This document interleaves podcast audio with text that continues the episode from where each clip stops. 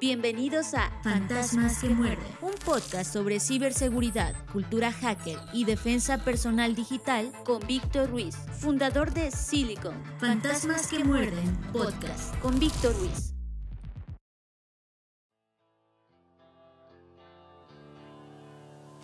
Bienvenidos a Fantasmas que Muerden, podcast de ciberseguridad, cultura hacker y defensa personal digital.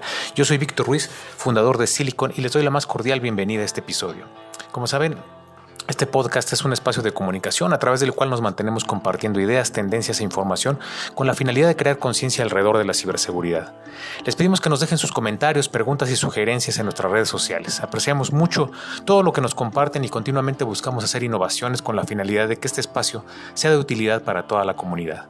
Un anuncio importante es que Silicon es ya un centro acreditado de entrenamiento de Easy Council, por lo cual podemos ofrecer el portafolio completo de esta organización certificadora internacional, incluyendo una de las certificaciones más solicitadas por las organizaciones en la actualidad, la Certified Ethical Hacker o CEH.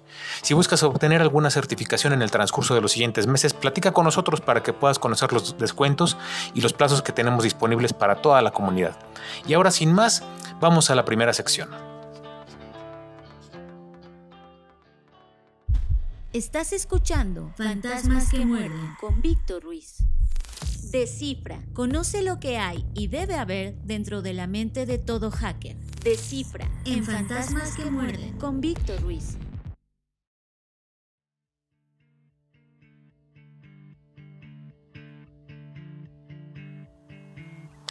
En un ataque reciente contra una empresa de construcción se observó que los piratas informáticos que no lograron ejecutar Lockbit en una red objetivo implementaron un segundo ransomware nunca antes visto, que logró abrirse paso.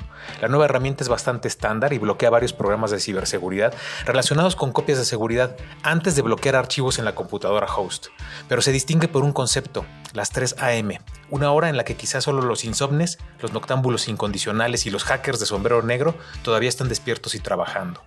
En un informe reciente, Investigadores describieron el primer uso observado de 3AM, un ataque de doble golpe en el que el ransomware Lockbit fue bloqueado, pero posteriormente a las 3AM se infiltraron en una máquina comprometida. Los analistas señalan que esta no es la primera vez que ven a los atacantes utilizar más de una familia de ransomware y que las organizaciones deberían esperar que esto suceda. Al infiltrarse en la red objetivo, los actores de amenazas en este caso inmediatamente comenzaron a recopilar información del usuario y a implementar herramientas para la recolección de datos. Al principio, por ejemplo, implementaron Cobalt Strike y utilizaron la herramienta de comando remoto PSSX para intentar escalar privilegios. A continuación, ejecutaron comandos de reconocimiento como I que imprime el nombre de usuario, Netstat, que muestra el estado de la red, entre muchas otras, e intentaron enumerar otros servidores que podrían usar para el movimiento lateral. Después, agregaron un nuevo usuario para fines de persistencia. Acto seguido, utilizaron la utilidad wput para cargar los archivos de la víctima a su propio servidor de protocolo de transferencia de archivos. En este punto, con todo en su lugar, los atacantes pretendían implementar Lockbit, el ransomware de moda. Desafortunadamente para ellos, las protecciones de ciberseguridad del objetivo bloquearon por completo el despliegue de Lockbit. Pero lamentablemente para la víctima, los atacantes tenían a la mano una segunda arma cibernética, 3AM. El malware se llama así porque agrega archivos cifrados con el sufijo 3AM time y hace referencia a esa hora del día en su nota de rescate. La nota dice, hola, 3AM, la hora del misticismo. ¿No es así? Todos sus archivos están misteriosamente cifrados y los sistemas no muestran signos de vida. Las copias de seguridad han desaparecido. Pero podemos corregir esto muy rápidamente y devolverle todos sus archivos y funcionamiento de los sistemas al estado original. En comparación con la nota, los autores demostraron menos creatividad al escribir el malware en sí. 3AM es un ejecutable de 64 bits escrito en Rust, un lenguaje de codificación cada vez más popular tanto para piratas informáticos como para defensores. Tiene una larga lista de software relacionado con la seguridad y las copias de seguridad que intenta eliminar en su máquina host. Luego procede a hacer el trabajo sucio, escanear el disco, identificar ciertos tipos de archivos, cifrarlos, soltar la nota de rescate y luego eliminar cualquier copia de seguridad de archivos Volume Shadow, que de otro modo podrían dar un respiro a la víctima. En esta primera implementación los atacantes solo lograron implementar 3 AM en tres máquinas y posteriormente fue bloqueado en dos. Sin embargo, penetró con éxito en el tercero, donde Lockbit no pudo. En lugar de ser Un testimonio del poder de 3AM probablemente funcionó porque era una amenaza nunca antes vista, mientras que Lockbit es ampliamente conocido. En este tipo de ataques la mejor estrategia es una defensa en profundidad. Los ataques de ransomware son una operación de varias capas, de varias etapas, y las organizaciones deben abordar todas estas etapas de un ataque potencial y no solo centrarse en bloquear cargas útiles. ¿Qué opinas de este tipo de ataques que involucra a dos o más tipos de malware? ¿Crees que veremos más incidentes con estas características? Esperamos tus comentarios en nuestras redes sociales.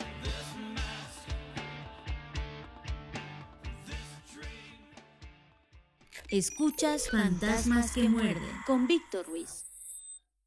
Escáner. Contexto actual y tendencias en ciberseguridad. Escáner. En Fantasmas que muerden con Víctor Ruiz.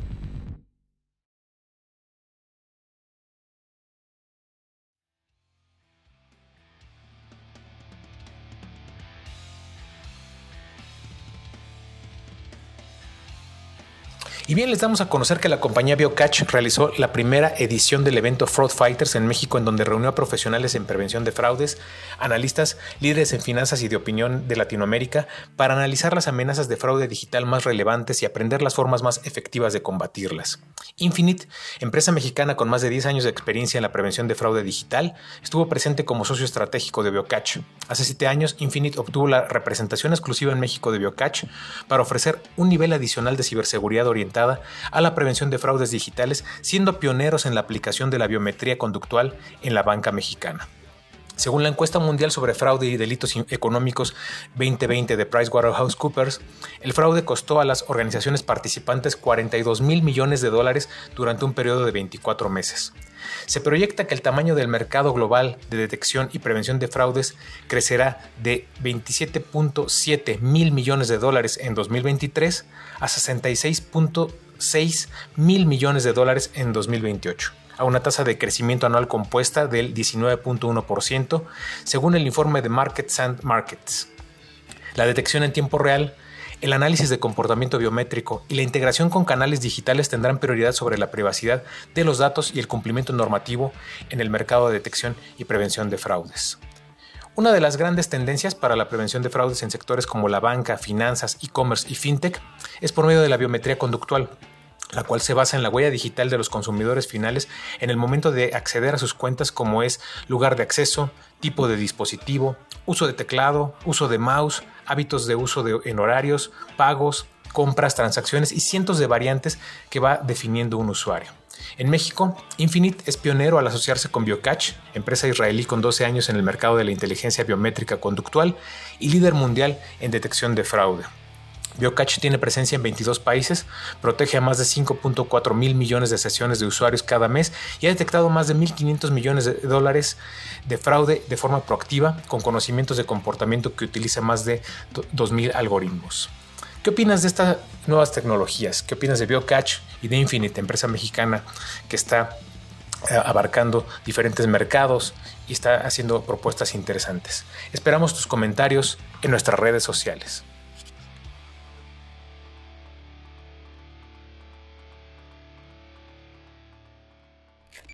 Esto es Fantasmas que muerden con Víctor Ruiz.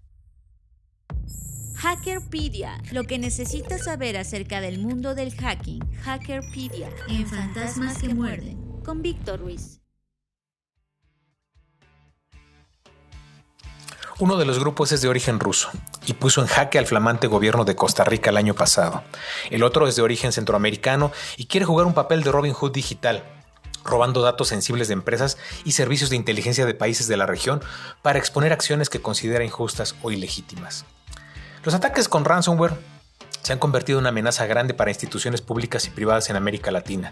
Dos de los grupos más peligrosos con presencia en la región son Conti y Guacamaya, que han realizado numerosos ataques según un reporte realizado por la Secretaría General de la Organización de los Estados Americanos y Amazon Web Services. El reporte denominado Retos y Estrategias, las consideraciones sobre los ataques de ransomware en las Américas, explica qué son este tipo de acciones delictivas. Un ransomware es un ataque a través de un programa malware que se inserta en un sistema generalmente de forma encubierta con el objetivo de comprometer la confidencialidad, integridad o disponibilidad de los datos, aplicaciones o sistema operativo de la víctima, dice el informe. En los ransomware se secuestran y cifran archivos de un sistema de almacenamiento y luego se pide un rescate. Generalmente se exige que ese pago se haga a través de criptomonedas. Este tipo de ataque se ha convertido en una de las principales amenazas cibernéticas para empresas e instituciones en América Latina y el mundo, según el informe de la OEA y AWS, que cita evidencia de Interpol al respecto. El reporte recomienda no pagar los rescates, ya que se entiende que hacerlo solo incentiva más ataques. En su lugar, los expertos sugieren acciones como contratar servicios de recuperación de datos, contactar a proveedores de seguridad, utilizar copias de respaldo y desarrollar planes de continuidad del negocio. Vamos ahora a ver qué es Conti. Conti es una red criminal transnacional surgida en Rusia, que fue la de mayor recaudación en ataques de ransomware en 2021, según un informe reciente de Chain Analysis citado por la OEA. Ese año se estima que recaudó a través de secuestros de datos y cobro de fianzas al menos 180 millones de dólares. Esta organización delictiva es sucesora de otro grupo de ransomware eh, previo denominado Ryuk. Conti fue el grupo responsable de importantes ataques como el que sufrió Costa Rica, que derivó en la declaración de un estado de emergencia nacional. A pocos días de asumir el actual presidente Rodrigo Chávez, en mayo de 2022, el país sufrió un enorme ciberataque que afectó el sistema de salud, a los organismos de recaudación de impuestos, de seguridad nacional, aduaneros, de transporte, a la compañía de electricidad, al Ministerio de Transporte y hasta el servicio meteorológico. El rescate pedido a Costa Rica fue de 10 millones de dólares, pero el gobierno se negó a pagarlo según el presidente. El país sufrió severas alteraciones, muchas de ellas en servicios esenciales como la salud, dado que se borraron miles de consultas médicas que estaban agendadas.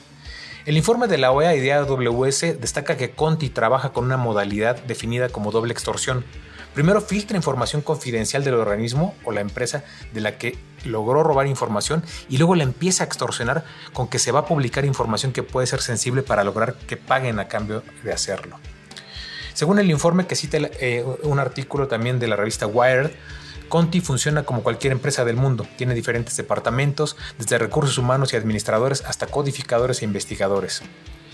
La forma que tiene Conti de trabajar es mediante la técnica conocida como phishing, adjunta documentos maliciosos que al ser abiertos por un integrante de la organización permiten el acceso a los sistemas. También explotan vulnerabilidades que tienen las empresas o las instituciones, así como en algunos casos han llegado a contratar personal interno de la organización para poder realizar el ataque también.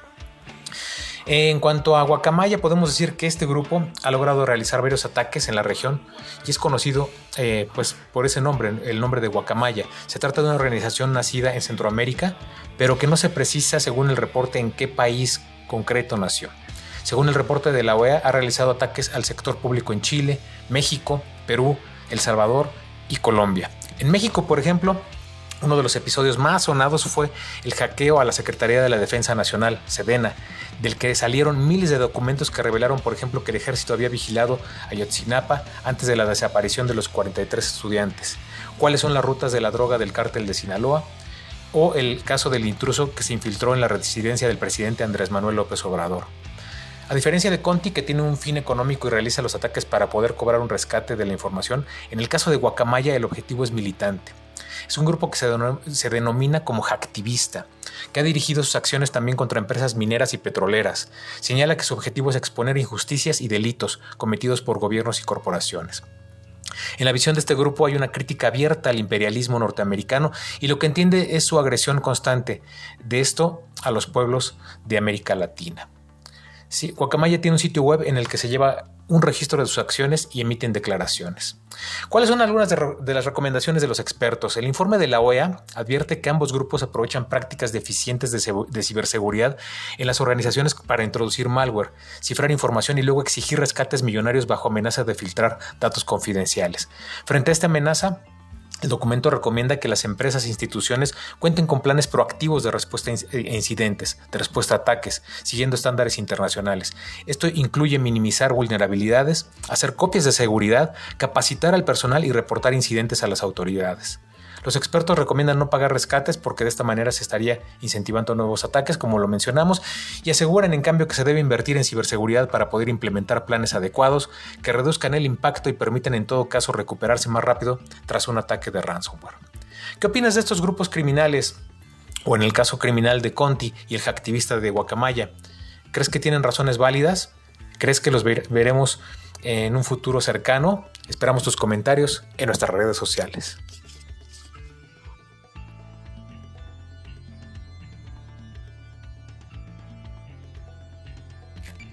Esto es Fantasmas que muerden. con Víctor Ruiz. Escáner. Contexto actual y tendencias en ciberseguridad. Escáner. En Fantasmas que muerden. Con Víctor Ruiz.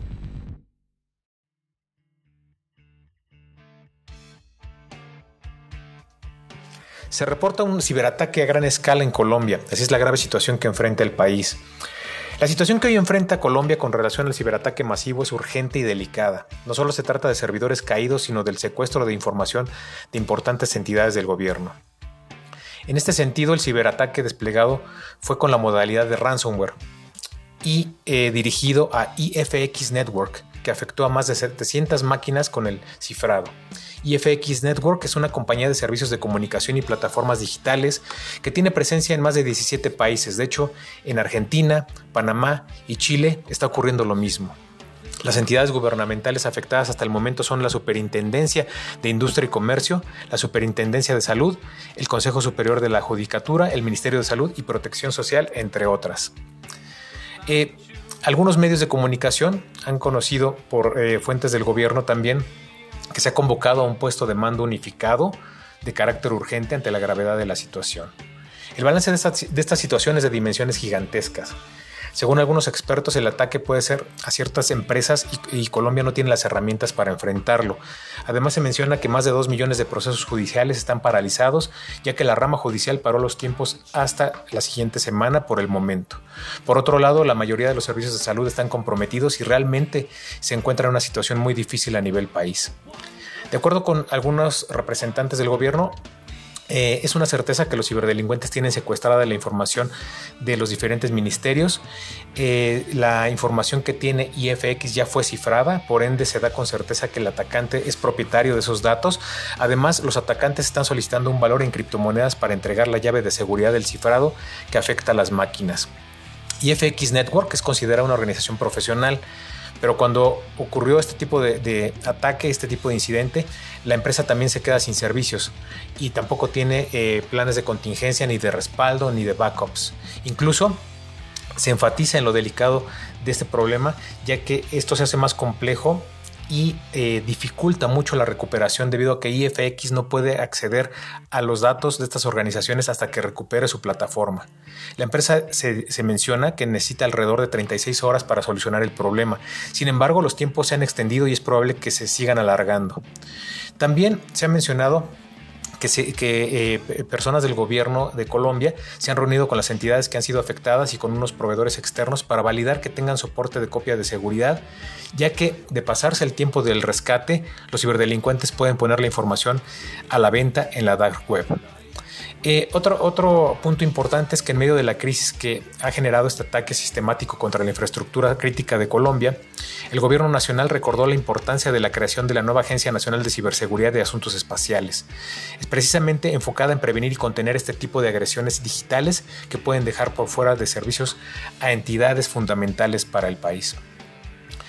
Y bueno, esto es eh, la situación hasta el momento en Colombia. Vamos a seguir eh, eh, pues revisando la información que, que, aparezca en los diferentes medios. Vamos a consultar algunas compañías para saber cómo en todo caso podemos colaborar y hacer que esto se recupere lo antes posible. ¿no? ¿Qué opinas de este tipo de ataques a Colombia? Eh, ¿qué, ¿qué, opinas eh, de este tipo de incidentes a uno de los países más importantes de América Latina? ¿Cuál crees que venga a continuación? ¿Crees que haya una siguiente víctima después de Colombia? Esperamos tus comentarios en nuestras redes sociales.